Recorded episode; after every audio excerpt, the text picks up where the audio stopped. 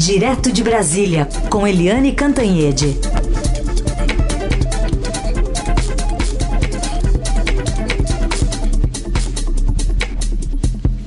Oi, Eliane, bom dia. Bom dia, Raíssa e Carolina, ouvintes. Oi, Eliane, bom dia.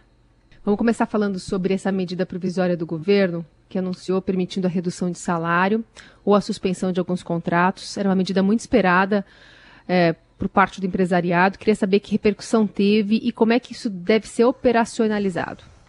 Pois é, a questão é essa, é que o governo soltou aquela medida provisória, aquela ideia de simplesmente suspender os contratos de trabalho por quatro meses. Ou seja, você deixaria os é, empresários livres de qualquer ônus e jogaria todo o ônus da crise, da, do, da doença, da, da, do isolamento sobre os trabalhadores, né, protegendo o capital e sobrecarregando o trabalho. Foi uma gritaria, todo mundo rejeitou, principalmente o Congresso, e agora o governo refaz a proposta com isso, redução de jornada né, a possibilidade de redução de jornada, com possibilidade também de suspensão é, dos contratos de trabalho. E isso não tem um tempo específico, pode ser um mês, dois meses, três meses, etc. Mas a grande importância nessa medida provisória é que o governo complementa o salário do trabalhador.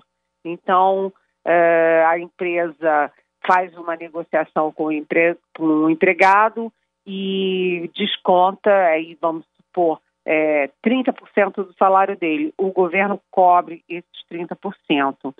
Agora, é, isso também tem um, uma contrapartida, porque a empresa não pode demitir aquele trabalhador. Claro, se o salário dele está sendo subsidiado se a, o governo está pagando a, a, outra parte, ele não pode ser demitido. De qualquer jeito, como a medida saiu ontem e saiu tarde, uh, ainda não exatamente o significado disso. O governo ainda está levantando números, ainda está levantando quais as empresas, quantos trabalhadores, tudo ainda muito, vamos dizer assim, é, muito verde, né? Ainda falta é, explicar muita coisa dessa, dessa medida provisória, falta é, explicar o impacto para um lado, ou explicar o impacto para outro, explicar o impacto fiscal, tudo isso ainda está em consideração. De qualquer jeito, a gente lembra que medida provisória depende de votação na Câmara e no Senado. Participação direto de Brasília de Eliane Cantanhede. Bom, Eliane, você falou aí no primeiro bloco dessa medida provisória de ontem à noite já, né, que permite a redução do salário, até suspensão de contratos. Bom, mas o presidente finalmente sancionou a lei lá dos 600 reais para os trabalhadores informais, mas falta operacionalizar isso, né, para quem realmente está mais precisando nesse momento, né, Eliane? Pois é, é, você usou a palavra certa. Finalmente, porque o presidente demorou 48 horas, né? O, o, o, Senado aprovou, já tinha sido aprovado na Câmara, o, o Senado aprovou na segunda-feira e o presidente da República demorou terça-feira inteira, quarta-feira inteira, e enfim, só é, sancionou ontem, 48 horas depois, uma coisa que é de emergência. E falta essa palavrinha-chave. Agora todo mundo em Brasília só fala isso: operacionalização. Aliás, em Brasília, em todos, todas as rádios, televisões, todo mundo aprendendo a falar operacionalização sem tropeçar nessa palavra tão complicada de falar. Mas, enfim, o fato é que é, tem esses 600 reais para os trabalhadores informais, aqueles que não têm nenhuma proteção do Estado brasileiro, e pode chegar a 1.200 para aquelas mulheres que são chefes de família, que sustentam a casa e que são sozinhas. Além disso, se é um casal que de informais, esse, a renda pode chegar a R$ 1.200 para aquela família. E enquanto o presidente sancionava, o Senado já ia pendurando novas categorias que seriam é, beneficiadas por esses 600 reais ou 1.200, dependendo do caso. Né? O Senado está preparando aí é, mudanças para que, por exemplo, também os homens que são chefes de família e que não tenham companheira possam receber até R$ 1.200. Aí tem gente que põe artista, é, tem gente que põe caminhoneiro, aí tem gente que põe mãe adolescente, tem outros que põem até pastor, padre.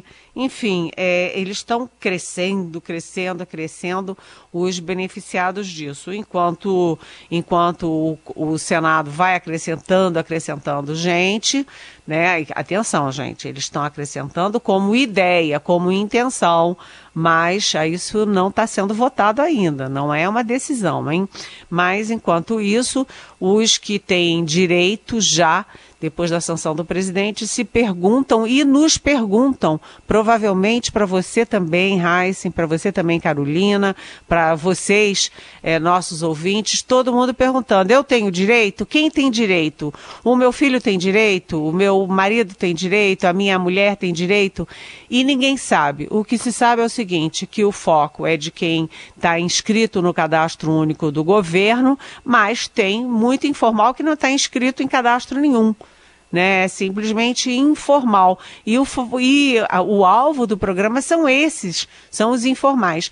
Então está uma confusão. Ninguém sabe é, quem tem efetivamente direito, é, como vai ser a, formalização, a entrega disso e quando vai ser isso. Porque, afinal das contas, é a outra frase que todo mundo repete o dia inteiro: quem tem fome tem pressa, que é uma frase do Betinho, nosso Betinho, querido Betinho, que foi um homem muito ligado, é, muito marcado pelo humanismo, né, pela preocupação com os mais desvalidos e ninguém sabe até agora em quando esse dinheiro vai chegar no prato do, do cidadão e da cidadã, quando vai chegar no bolso, quando vai chegar no banco, se pega no banco, se não pega no banco, quem não tem conta, é realmente uma grande confusão.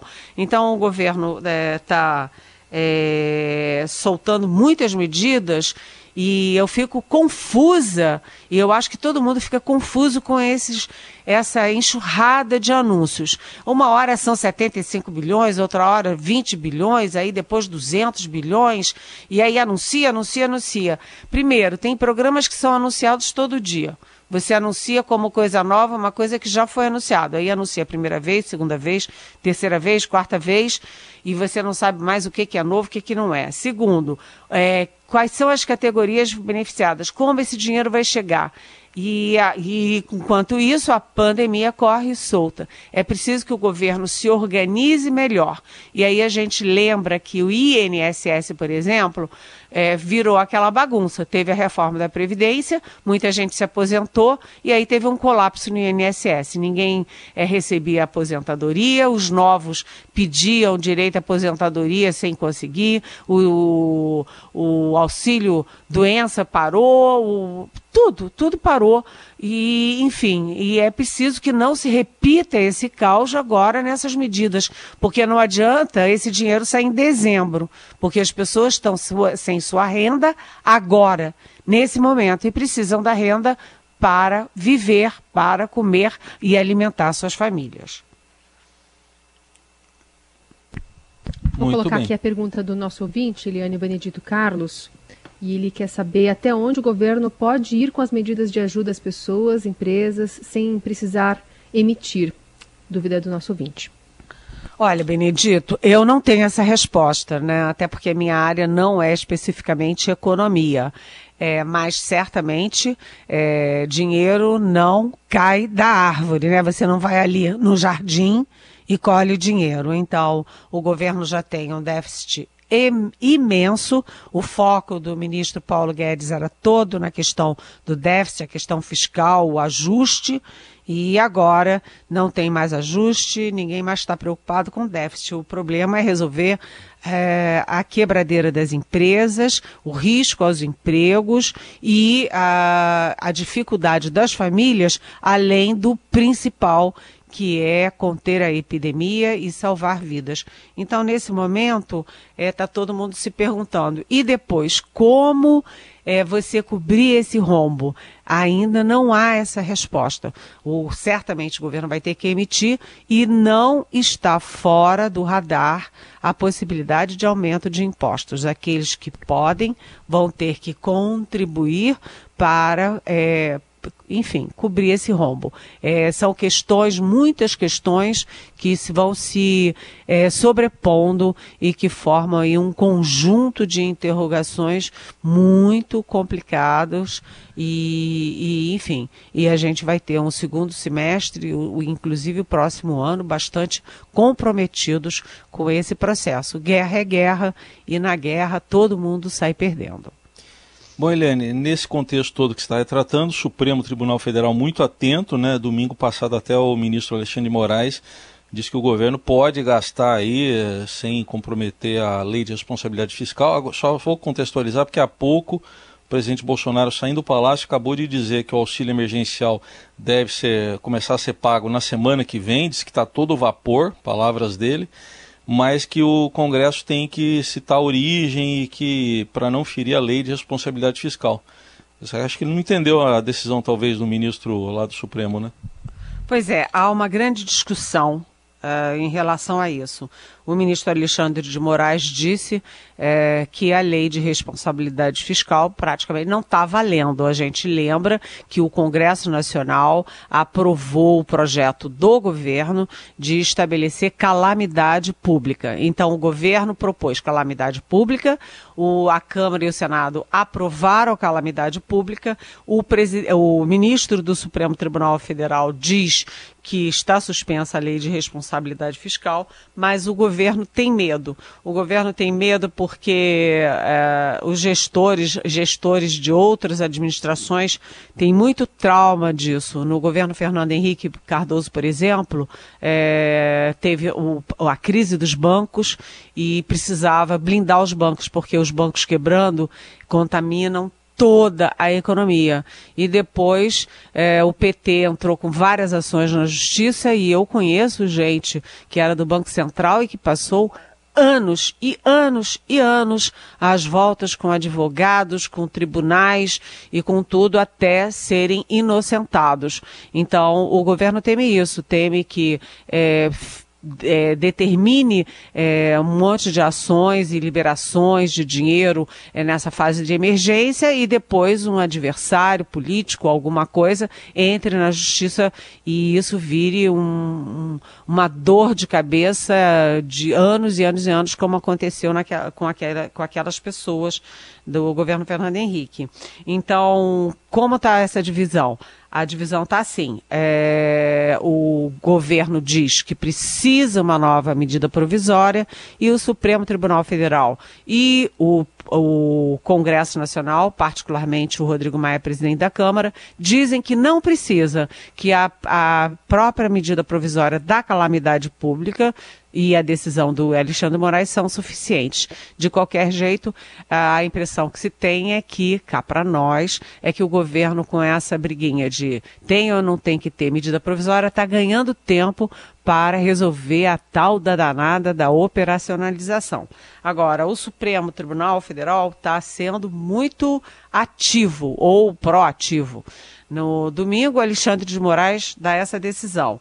Na segunda-feira, o presidente eh, do Supremo, o ministro Dias Toffoli, diz que não pode se tratar a pandemia e a questão toda da, da, da doença com achismo, e sim com ciência e tecnologia e técnica. Né? E na, isso nas, foi domingo, segunda. Na terça, o ministro Luiz Roberto Barroso manda ao governo, determina que a suspensão de qualquer campanha, aquela campanha do governo lá, é, que na verdade significava o, a flexibilização, de certa forma até o fim do isolamento social. E na quarta-feira, Ontem veio uh, de novo o ministro Alexandre de Moraes pedindo informações em até 48 horas para o governo é, detalhar todas as medidas tomadas em relação à pandemia. Ele está seguindo um pedido, atendendo um pedido da, da Ordem dos Advogados do Brasil, a OAB, que tem o seguinte medo, de que as medidas do governo não correspondam às, aos protocolos e decisões eh, já consolidadas na área da saúde, inclusive pela Organização Mundial de Saúde. Ou seja, o Supremo deu um recado para o governo no domingo, na segunda, na terça e na quarta. Qual será o de hoje? Estamos atentos para ver qual será. Eliane, outra questão tem a ver com essa possível flexibilização do isolamento, pensando na economia e tudo mais. É, a partir do segundo pronunciamento do presidente Bolsonaro, é, isso está, enfim, pacificado? É uma questão que não se pensa mais? Olha, de jeito nenhum. De jeito nenhum. O governo está muito de, dividido, porque muitos ministros é, é, concordam, concordam assim é, plenamente, inclusive já manifestaram isso por redes sociais, com o ministro Luiz Henrique Mandetta da Saúde, ou seja, a única forma de combater ou de minimizar os efeitos da doença é o isolamento social. Aliás, com o ministro Mandetta e com o resto do mundo, né? Porque todas, todas as, é, aos, as, os países desenvolvidos, todos usaram, estão uh, usando isolamento social e a Organização Mundial de Saúde repete todo dia que o isolamento social é necessário, apesar daquele uso indevido que o presidente Jair Bolsonaro fez, é, manipulando ali a, a posição do, da Organização Mundial de Saúde. A Organização Mundial de Saúde, sim, privilegia sim o isolamento social. Mas, enfim, é, uma parte defende o Mandetta e o isolamento, mas tem muita gente, inclusive da área militar do governo, que é uma área forte, principalmente dentro do Palácio Planalto, que concorda com o presidente, que está muito exagerado, que tem que flexibilizar. Ontem eu conversei com uma alta fonte que dizia: ah, abaixo dos 50 anos, põe essa gente para trabalhar. É, o problema é o seguinte: não é que essa gente vai ter a doença ou não vai ter a doença. O problema é que uma pessoa de 50 anos pegando, ela vai transmitir para mais não sei quantos. E entre esses mais não sei quantos, haverá certamente pessoas com mais de 60 anos que têm muito mais risco de morrer. Ou seja, não é por causa daquela pessoa de 50 anos, é pelo efeito em cadeia que é, essa doença provoca. É uma contaminação muito rápida, é uma característica do coronavírus, desse novo coronavírus, o Covid-19, é exatamente isso. A propagação muito, muito fácil, muito, muito rápida.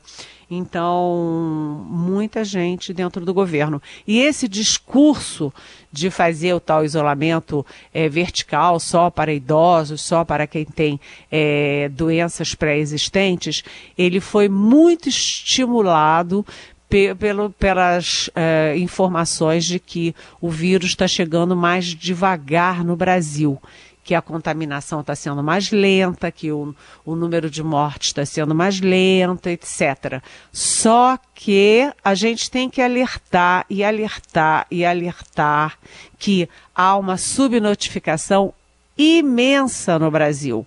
Né, o próprio ministro da Saúde admite que esse número de casos que parece alto, ele é muito, muito menor do que a realidade, porque não tem teste não tem teste. Se não tem teste, você não sabe quanta gente está doente. E você não sabe quanto daquelas, daquela gente doente que vai transmitir para outras pessoas. Além disso, há uma subnotificação também dos mortos por coronavírus. Né? A gente viu ontem em São Paulo 200 mortos cujos os uh, é, testes ainda não têm resultado. E isso são vários, é só em São Paulo, mas pelo Brasil afora isso se repete. Ou seja, quando você vê o número de mortos e o número de contaminados, esse número não corresponde à realidade. É um número apenas oficial, porque não há teste. Todo mundo sabe que não há teste. Inclusive, ontem teve dois casos de pessoas jovens, um no o primeiro morto no Rio Grande do Norte, um, um rapazinho de 26 anos, a outra moça no Rio de Janeiro, também abaixo dos 60 anos. Os dois tentaram fazer o teste, tentaram fazer o teste, tinham tosse, tinham febre, tinham as características e não fizeram o teste. Quando a doença evoluiu, foi em 24 horas e eles morreram ambos e, to, e nenhum dos dois era idoso. Então, há uma subnotificação, mas ah, essas informações de que está sendo mais lento, menos caso, menos morte, está estimulando a área do governo, principalmente dentro do Palácio do Planalto, a, a, a compactuar com a ideia do presidente de que é preciso. Ah, esse negócio de isolamento está um exagero. Está muito exagerado. É. Olha, não está não, hein?